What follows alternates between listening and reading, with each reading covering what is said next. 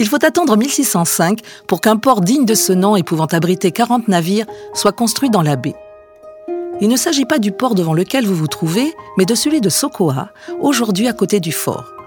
Il est essentiellement destiné à la chasse à la baleine et à la pêche à la morue, activité en pleine expansion à cette époque. Ce petit port qui existe toujours est protégé par trois digues. La digue du Marégraphe, la digue du Sud et la digue des Trincas.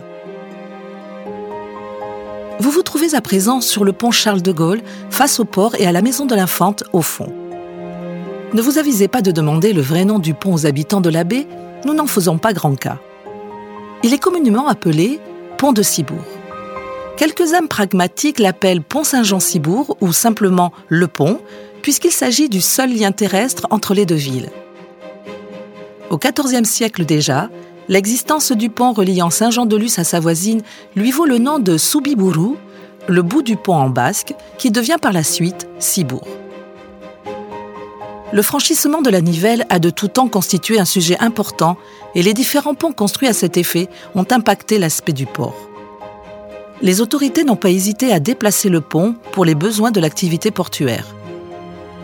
D'abord construit dans le quasi-prolongement de l'actuelle rue Gambetta, le pont en bois du début du XVIIe siècle passait tout près de l'île des Récollets, sur votre gauche, et y était relié par un gué, côté mer. Le franchissement de la Nivelle a par la suite été plusieurs fois modifié. L'île est agrandie grâce à une esplanade gagnée sur les eaux, faisant reposer le pont sur l'île.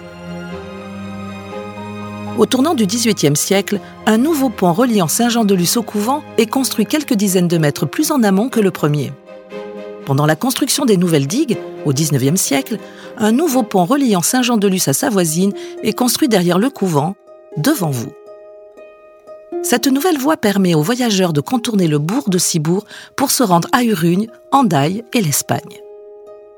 Au fur et à mesure des travaux, les marais autour de l'île sont asséchés et des maisons sont construites pour compenser la perte du quartier de la barre. Le 19e siècle et l'avènement du chemin de fer voient la construction du pont de la voie ferrée, juste derrière vous, l'élargissement de l'entrée au port, côté mer, et le renforcement des rives.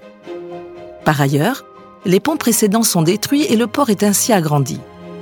En 1961, le pont de Cibourg sur lequel vous vous tenez est construit et en 1962, le quai du port côté Saint-Jean est élargi grâce à l'ajout d'un tablier en béton.